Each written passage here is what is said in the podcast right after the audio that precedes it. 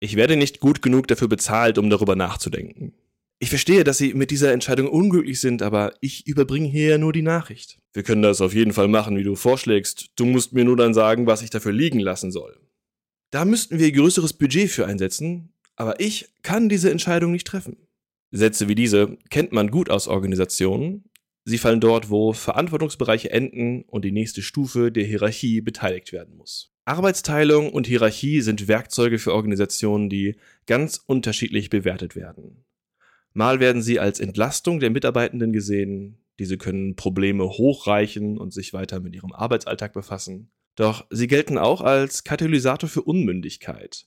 Wenn sie keine Verantwortung übernehmen müssen, machen es sich Mitarbeitende in ihrer Komfortzone gemütlich, so ein üblicher Vorwurf. Manche betrachten Hierarchie auch als aus der Zeit gefallen. Wenn man gut und gerne zusammenarbeitet, Müsste man da nicht andere Formen der Entscheidungsfindung verwenden können als die, die noch aus der ersten Phase der Industrialisierung stammen und entsprechend über 200 Jahre alt sind? Heute schauen wir in eine solche Organisation, die es anders versucht und mit Hierarchiefreiheit experimentiert. Das ist Thema dieser Folge hier bei Organize.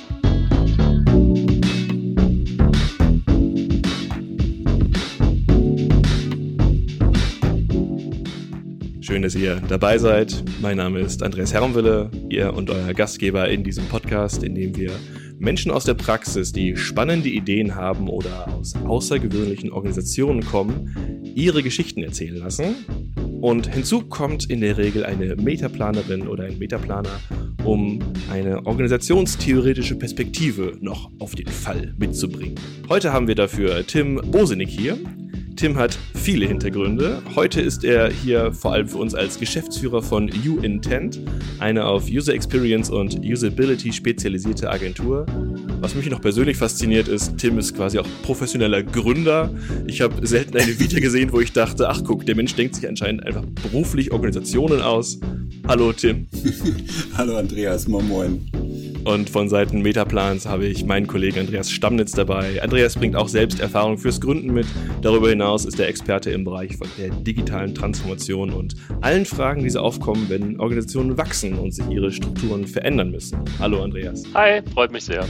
Tim, wir fangen bei dir an. Und zwar, bevor wir uns genau mit eurer Struktur beschäftigen, würde ich gerne noch kurz etwas dazu hören, was eure Organisation macht. Ich habe soweit verstanden, ihr findet heraus, ob Produkte, also Autos, Autos, Software, Maschinen oder auch Dienstleistungen erfüllen, was die Nutzerinnen und Nutzer von ihnen erwarten. Ihr schließt quasi die Lücke zwischen so ist es gedacht und so wird es eingesetzt.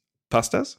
Ja, grob schon. Ähm, gleichzeitig äh, ist es total wichtig, diese Frage sehr früh zu stellen. Also ich würde so formulieren, dass wir unsere Kunden, Kunden dabei begleiten, nutzerfreundliche Produkte zu entwickeln. Und das geht eben ganz schon ein bisschen früher los. Also vor 20 Jahren haben wir genau diese Frage so beantworten können. Da haben wir nämlich die Sachen einfach getestet und festgestellt, ja, funktioniert nicht. Aber dann war es ja, ist ja das Kind schon Brunnen gefallen, Brunnen gefallen.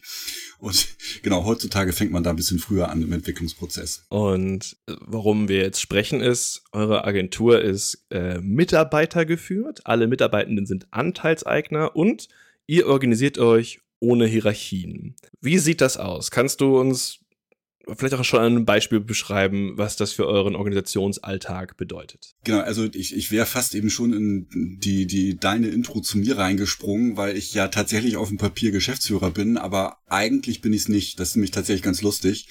Wir, wir mussten diese Rolle verteilen, ähm, weil wir halt nach außen hin eine GmbH sind, aber innen drin sind wir tatsächlich eine IG, also eine Genossenschaft. Alle MitarbeiterInnen äh, haben tatsächlich Anteile, so wie du gesagt hast, und alle stehen auf der gleichen Ebene in dem Sinne, als dass wir Entscheidungen nach einem bestimmten Schema treffen. Also wichtige Entscheidungen müssen mit 80-prozentiger Mehrheit getroffen werden. Und meistens wird aber so lange diskutiert, bis so eine Art Konsens erreicht ist und niemand mehr gegen das hat, was dann da entschieden wird und dann entscheiden wir so. Und das bedeutet, ist es für mich so der Kern von Hierarchie. Also abgesehen davon haben wir natürlich erfahrenere MitarbeiterInnen und Menschen, die jünger sind und die noch ein bisschen Coaching und Mentoring brauchen, tatsächlich bei der eigentlichen inhaltlichen Arbeit. Aber das ist für mich jetzt streng genommen keine Hierarchie. So. Hm? Formal haben die Jüngeren genauso viel Einfluss und ja. Stimmrecht wie die Älteren. Genau. Okay. Ja. Mhm. Ich habe hier schon Punkte, die ich spannend finde, aber Andreas, vielleicht erstmal, wir spielen erstmal rüber zu dir. Ähm, wenn du das in der Form hörst, er ist nach außen Geschäftsführer, aber nach innen nicht. Und alle haben quasi gleich viele, quasi können sie alle gleich viel sagen. Was geht dir dabei durch den Kopf? Als erstes ähm, finde ich mal ganz spannend, dass es bei Tim dann diesen Moment des Loslassens ja schon sehr offensiv, offensiv hier gibt. Also ich bin's, aber ich bin's nicht. Ich denke, das ist wahrscheinlich ein sehr wichtiges Signal in die Organisation. Denn ähm, wenn du es nur irgendwie so vertuscht bist, ähm, äh, äh denke ich mal, kann das äh, klug ausgedachte Modell wahrscheinlich einfach nicht funktionieren. Dann äh, klafft eben doch ähm, äh, die formale und die informale Seite am Ende wieder sehr auseinander. Und ich finde, es ist erstmal eine kluge Art, das zu kommunizieren, um die beiden Dinge übereinzubringen. Ähm, mich würde eigentlich hauptsächlich interessieren, und wir sind ja eigentlich auch schon mittendrin, wie sich das so in der täglichen Arbeit dann ausprägt. Ähm, und, ähm, und, und vielleicht auch, ich kann mir vorstellen, dass das auch ein Prozess ist, Ihr habt irgendwann mal damit angefangen, jetzt seid ihr schon ein bisschen weitergekommen. Ähm, wie habt ihr euch daran getastet und wie habt ihr das vielleicht auch so iteriert über die Zeit, damit alle sich in diesem neuen und auch ungewöhnlichen Setting ähm, äh, gut zurechtfinden? Mhm. Okay, also um die Frage zu beantworten, würde ich gern ein ganz kleines bisschen ausholen, weil nämlich der Großteil des UN-10-Teams sich schon seit sehr, sehr langer Zeit kennt. Und zwar habe ich ja mit quasi einer Vorgängerfirma ähm, Jahre 2000 äh, angefangen und das wirklich so klassisch gegründet. Und ich glaube, ich, ich war ein wohlwollender, aber schon ja patriarchischer Chef. So, also ich, ich konnte Entscheidungen fällen alleine. Ich hatte über ganz lange Zeit die, die äh, Stimmenmehrheit auf der Gesellschafterversammlung und hätte sozusagen da alles so. Habe ich aber auch nicht gemacht, ähm, weil ich meine Führungserfahrung äh, bei den Pfadfindern gesammelt habe. Das ist vielleicht noch eine andere Frage, die ihr irgendwann stellen könnt. Ähm, und dann wurden wir gekauft von einer sehr großen Organisation und haben da wirklich äh, ganz krass erlebt, was Hierarchie bedeutet bedeutet. Also und für mich hat das bedeutet, ähm, man stellt fest, da ist, da gibt es ein Problem. Man sucht irgendjemanden, mit dem man das diskutieren kann, was an sich schon mal eine Herausforderung ist.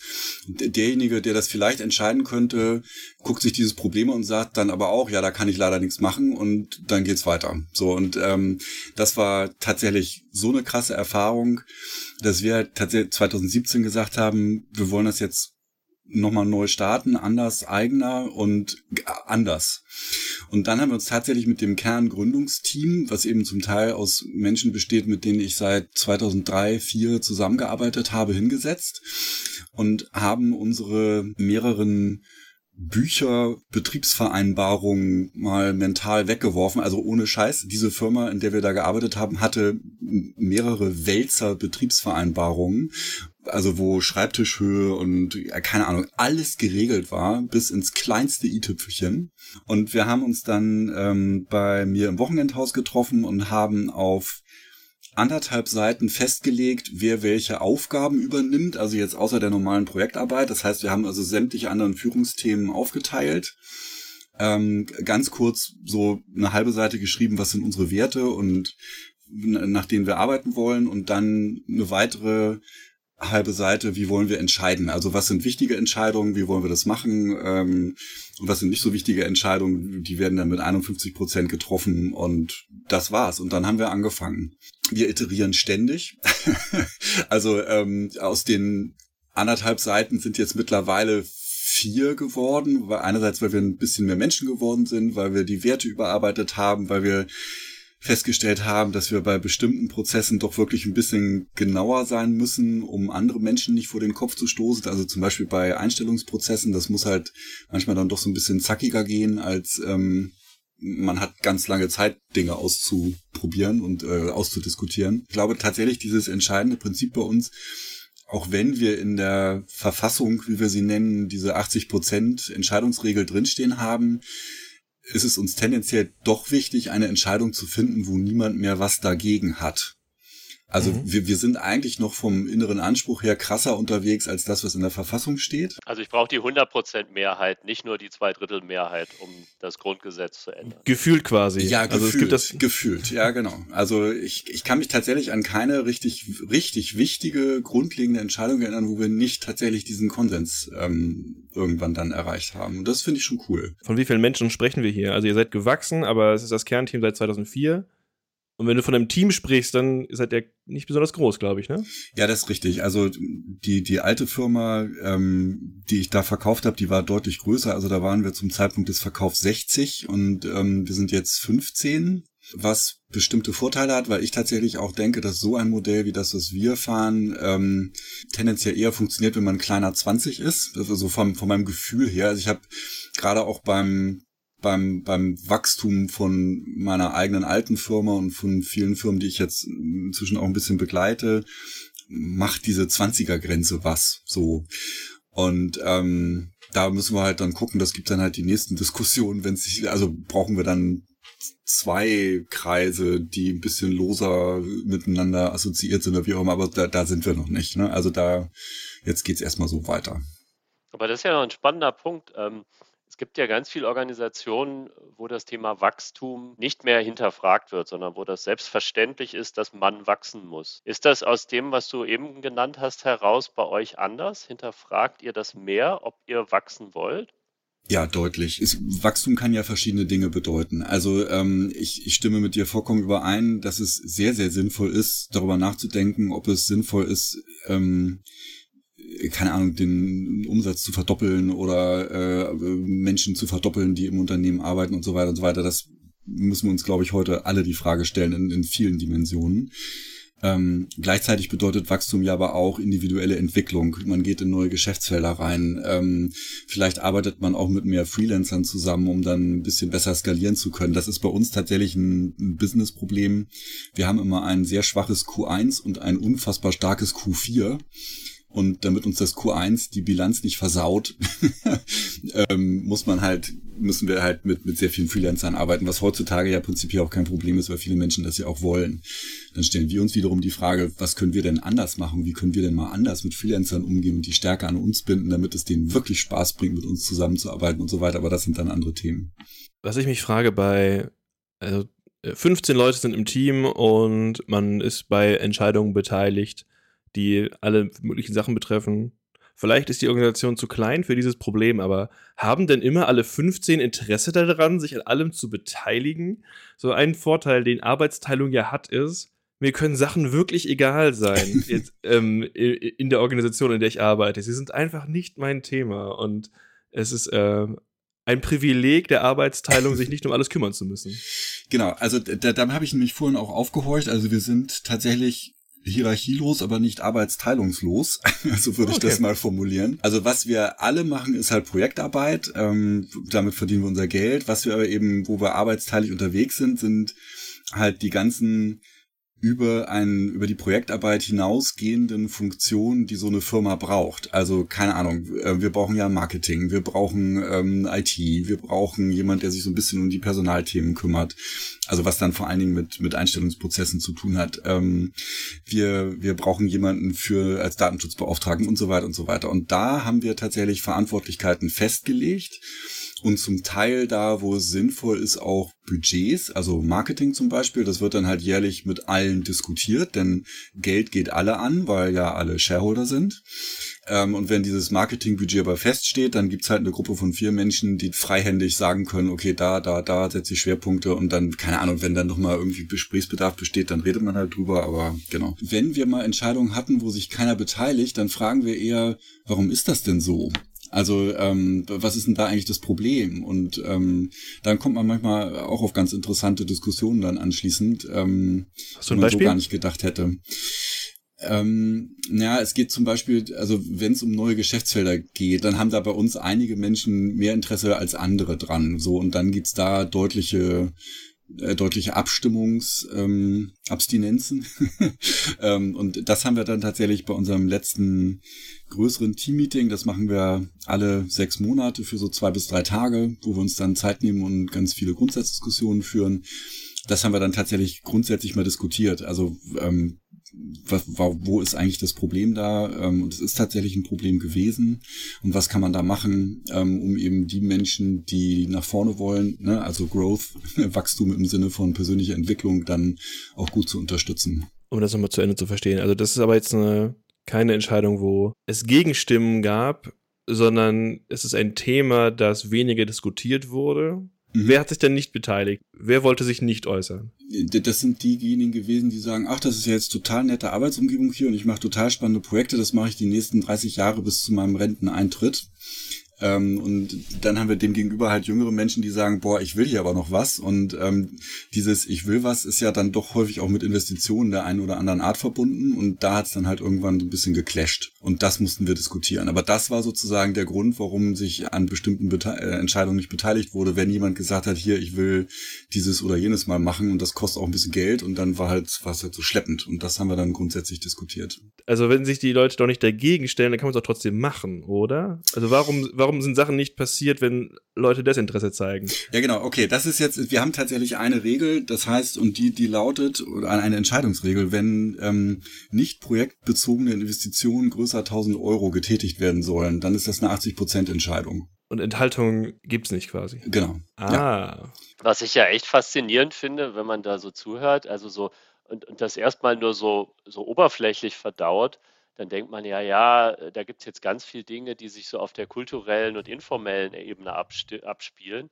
Aber auch das, was du jetzt gerade gesagt hast mit der klaren Regel, über 1000 Euro, 80 Prozent Zustimmung. Also ihr habt ja schon einen relativ hohen Grad an Formalität, vielleicht einfach und fokussiert, aber mhm. ihr habt mhm. euch sehr klare Regeln gegeben. Oder würdest du das anders beurteilen?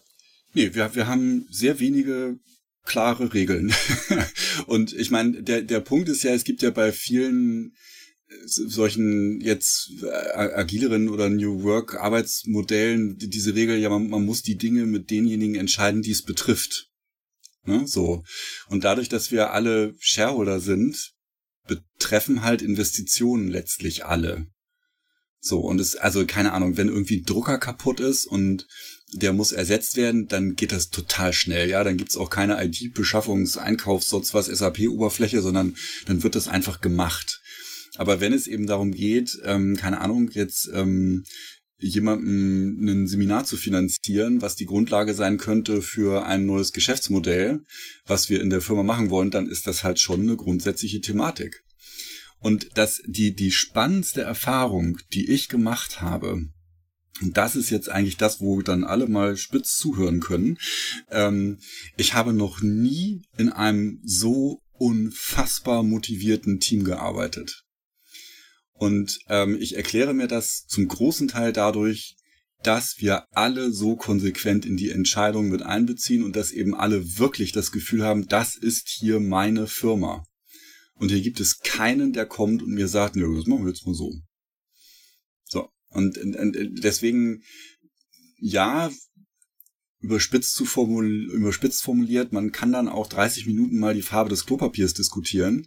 Ähm, wenn am, im, am Ende eben diese Motivation, diese unfassbare Motivation und der Einsatz dahinter steht. Das, das ist wirklich für mich das Coolste, was ich je in meinem Arbeitsleben ähm, erlebt habe. Und die Flexibilität, die wir haben, ja. Also ich meine, prinzipiell, wenn das irgendwie von allen als fair empfunden wird, kann jeder bei uns alles machen. Also von irgendwie, ich nehme mir häufiger im Jahr unbezahlten Urlaub, weil ich der Typ bin, der länger Urlaub machen will. Ich habe gerade ein Kind und muss mehr zu Hause sein und habe komische Arbeitszeiten, ähm, kommt ihr damit klar. Also das kriegen wir alles unter im Moment.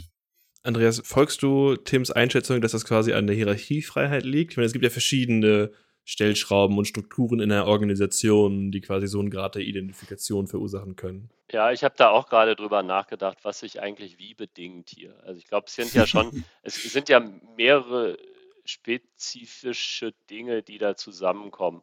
Also, dass ihr einen Kern, einen Nukleus hattet, der sehr viel Vertrauen schon untereinander hat, ist sicherlich auch sehr spezifisch.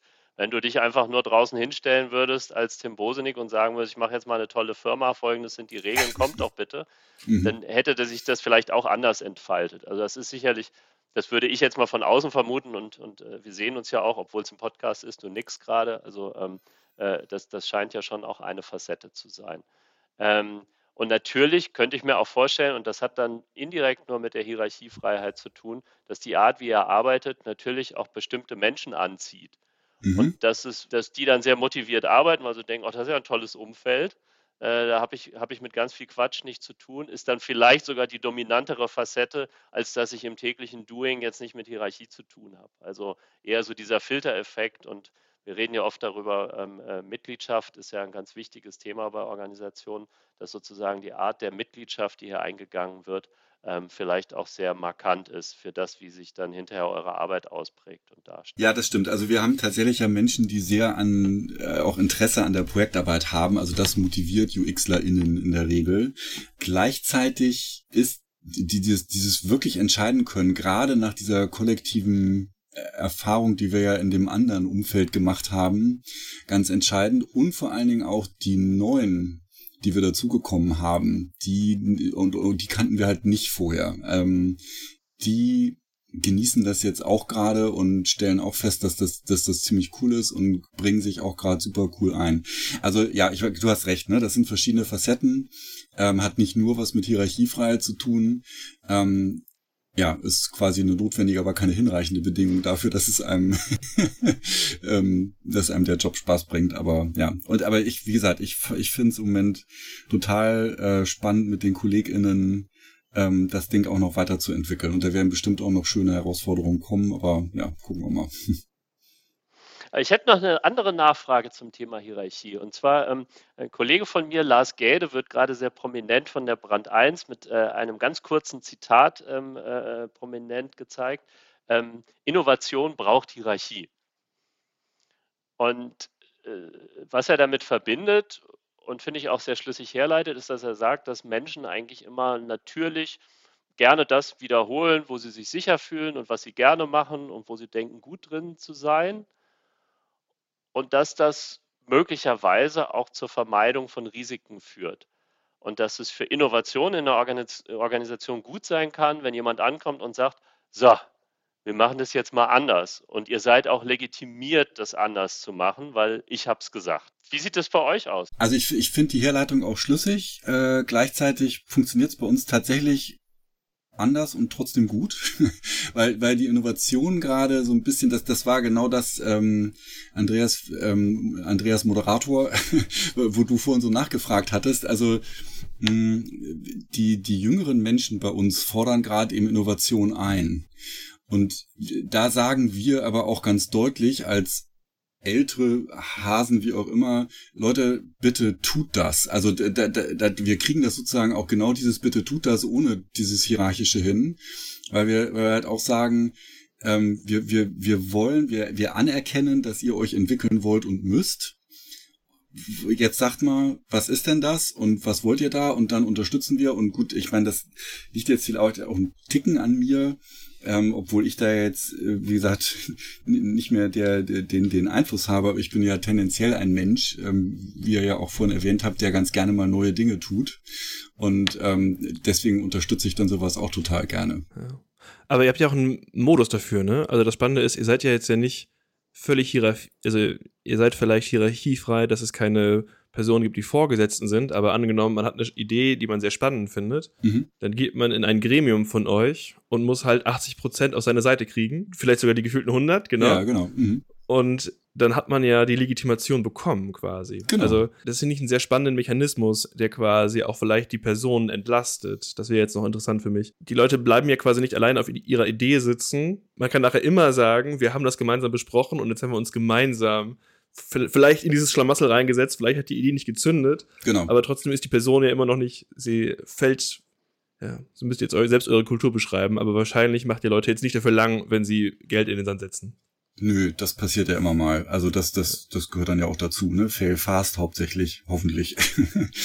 Aber was da tatsächlich ganz spannend ist und da mit diesen Rollen versuchen wir auch intern bewusst umzugehen. Also wir sind ja einerseits alle angestellt und Mitarbeitende der Firma und arbeiten auf Projekten und gleichzeitig sind wir Shareholder. Und diese 80%-Diskussion, vor allen Dingen, wenn es um Investitionen geht, ist ja eher eine Diskussion auf Shareholder-Ebene. Und ähm, diese Trennung versuchen wir halt ganz gut hinzukriegen, dass, dass wir halt natürlich als Shareholder auch das Interesse haben, dass es das Unternehmen in fünf Jahren noch gibt und dafür brauchen wir Innovationen oder neue Geschäftsfelder und deswegen müssen wir investieren. Das ist sozusagen den Shareholdern klar. Gleichzeitig sind einige Kollegen dann, KollegInnen in, in, der, in ihrer Rolle als Projektmitarbeiter halt auch so zufrieden mit dem, was sie machen. Ja, aber das ist ja dann individuell mag das ja verschieden sein. Das kann dann ja auch parallel so laufen, weil wir ja auch, Klammer auf, ein Kerngeschäft haben, was laufen muss, Klammer zu. Insofern sind wir da auch da ja äh, insgesamt ganz glücklich. Und wichtig ist es dann eben, diese, diese Rollen und verschiedenen Perspektiven dann einzunehmen und unterscheiden zu können. Wenn jetzt jemand hier diesen Podcast hört und der, sagen wir mal, der hat auch ein Unternehmen, vielleicht auch in der Größenordnung, die du beschrieben hast, der findet das spannend und sagt, ach, das ist ja mal cool, äh, äh könnte ich mir durchaus vorstellen, äh, das auch so zu machen. Wie, was denkst du denn, welche Fragen sollte der sich denn vorher oder die sich denn vorher gestellt haben, bevor man sich auf diese Reise begibt? Also ich finde tatsächlich, dass du das entscheidende Stichwort ganz am Anfang des Podcasts genannt hast und weil du meintest, ich hätte an der einen oder anderen Stelle ja schon losgelassen ich erlebe das im Moment immer wieder bei einigen Beratungsprojekten, dass ja ganz häufig und viel versucht wird, Agilität irgendwo einzuführen. Und wir machen jetzt Scrum und Scrum und Agilität haben meiner Ansicht nach auch sehr viel mit Loslassen zu tun. Und ich erlebe in diesen Organisationen sehr häufig ähm, Vorgesetzte, die nicht wirklich verstanden haben, was das bedeutet, loszulassen und dann doch irgendwann mal klar wird, okay, nee, sie konnten es doch nicht. Und dieser Prozess, den wir eingegangen sind, da war eben ganz klar ähm, das Commitment von den beiden ehemaligen Führungskräften, die jetzt im Team sind, zu sagen, nein, wir, wir nehmen diese Führungsrolle eben bewusst nicht mehr wahr. Also und das das ist tatsächlich also und das ist natürlich eine Sache mit mit der wir zum Teil auch noch kämpfen. Also nur um ein ganz blödes Beispiel zu nennen, wer leitet das Teammeeting? Wenn, wenn das der ehemalige Chef nicht macht, manchmal entsteht dann eine kleine Pause. Also das ist, das ist, das ist tatsächlich ganz spannend, diese Dynamik auch zu sehen, aber wir, wir versuchen schon auch immer wieder bewusst bestimmte Rollen, die historisch bedingt sind, noch dann, dann zu unterbrechen. Wie habt ihr das so, denn gelöst, ganz konkret? Also ist das dann jedes Mal ein kritischer Moment und irgendjemand geht in Führung und sagt dann, heute moderiere ich mal, oder habt ihr da auch entschieden, Nee, nicht der Peter, sondern die Simone ist die Moderatorin. Ja, nee, das haben wir tatsächlich, das, das hat sich so ergeben. Also das, das machen jetzt immer mal andere. Mhm. Also das ist tatsächlich, da mussten wir nicht drüber sprechen. Das äh, hat, hat sich so, ich meine, ist ja jetzt auch nicht so kritisch, ne? Aber genau, aber äh, Andreas, um da auf deine Frage nochmal zurückzukommen, ich glaube, das Wichtigste ist tatsächlich, sich als dann ehemaliger Chef, Chefin, äh, klar zu sein, wenn man das wirklich will, dann, dann muss man eben wirklich loslassen. Und das, das Schlimmste, was meiner Meinung nach passieren kann, das sehe ich eben auch bei diesen fehlgeschlagenen, wir, wir werden jetzt Agil-Projekten, ähm, dieser Backslash, ne? Also dann, dann sind nämlich alle total frustriert. Also das, das geht nämlich irgendwie gar nicht. Und ansonsten weiß ich nicht. Also pff, einfach, einfach mal also interessanterweise den Prozess dann finde ich auch gleich schon mit allen gleich gestalten und ähm, klar kommt der muss der, also ich kenne auch einige Firmen, wo der Chef gesagt hat, so, ich will jetzt mal hier, dass wir flacher und dass mein Schreibtisch nicht mehr so voll und dass ihr mehr Entscheidungen und so. Der Anstoß muss natürlich vom Chef kommen. Ähm, gleichzeitig ist es auch wichtig, den, äh, den Prozess so zu gestalten, dass da dann eben schon die neuen Prinzipien sichtbar werden. Ähm, wir haben ja eine große Chance, einmal so ein bisschen äh, den Blick durchs Schlüsselloch zu bekommen.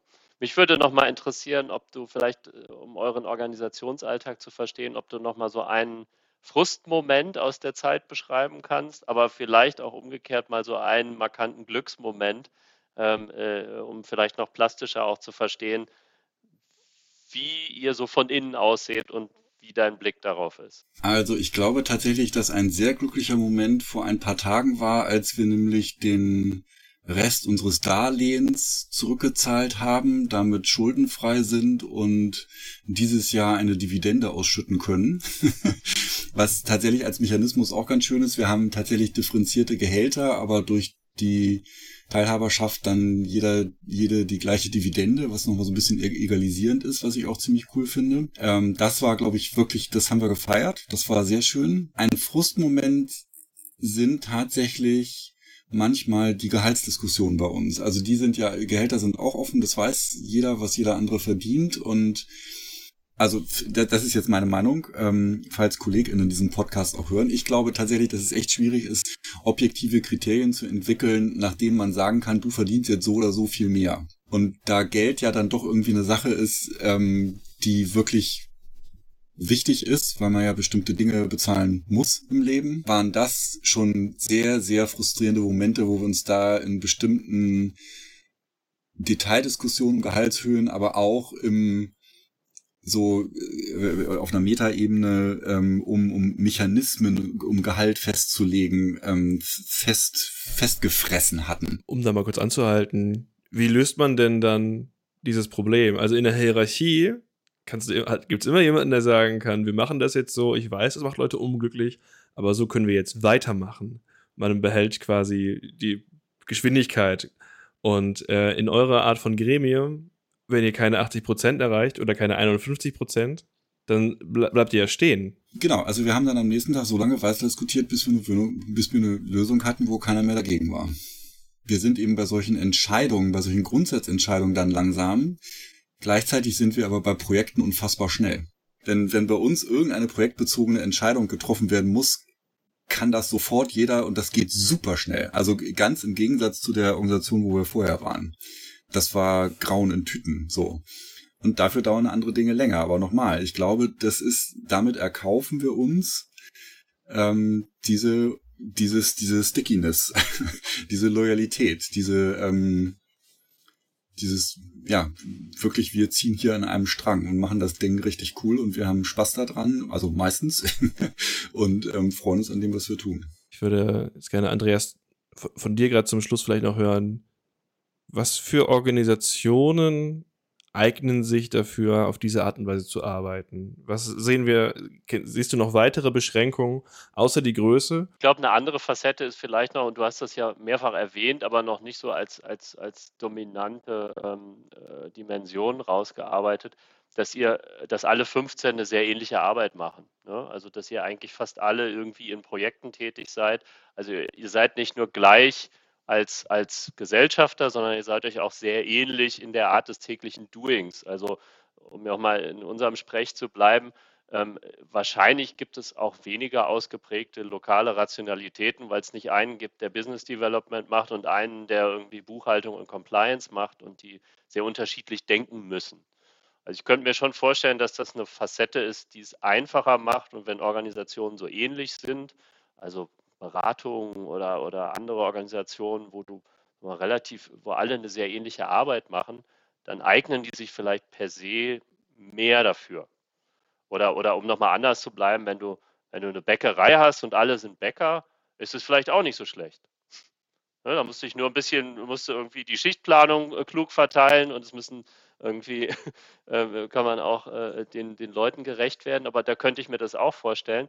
Wenn es dann größer wird oder wenn auch in einer kleinen Organisation sehr arbeitsteilig gearbeitet wird, ist es vielleicht schwieriger. Wäre eine Hypothese.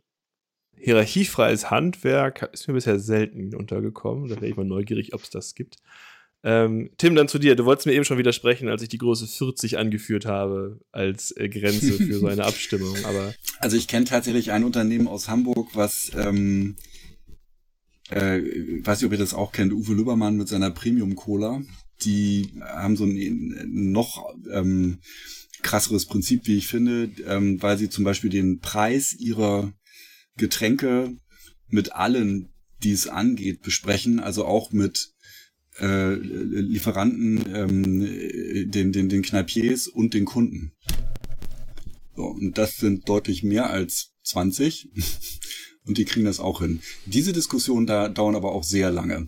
Die haben da so eine digitale Lösung dafür. Ähm, ich ich habe mittlerweile von einigen ähm, auch größeren Organisationen gehört, die das vielleicht natürlich anders machen. Ne? Jedes System ist anders, aber ähm, die zumindest so von der von der Aspiration her in eine sehr sehr ähnliche Richtung denken. Mhm. Tim Bosinek von UIntent darüber, wie sie ihr hierarchiefreies Agenturmodell umgesetzt haben. Herzlichen Dank. Sehr gerne, hat mir Spaß gebracht. Und vom Metaplan Andreas Stammnitz mit der organisationstheoretischen Perspektive dazu. Auch dir danke sehr. Ja, vielen Dank auch hier. Ihnen und euch vielen Dank fürs Zuhören. Mein Name ist Andreas Hermwille und wir hören uns hier dann bald wieder bei Organize. Bis dann.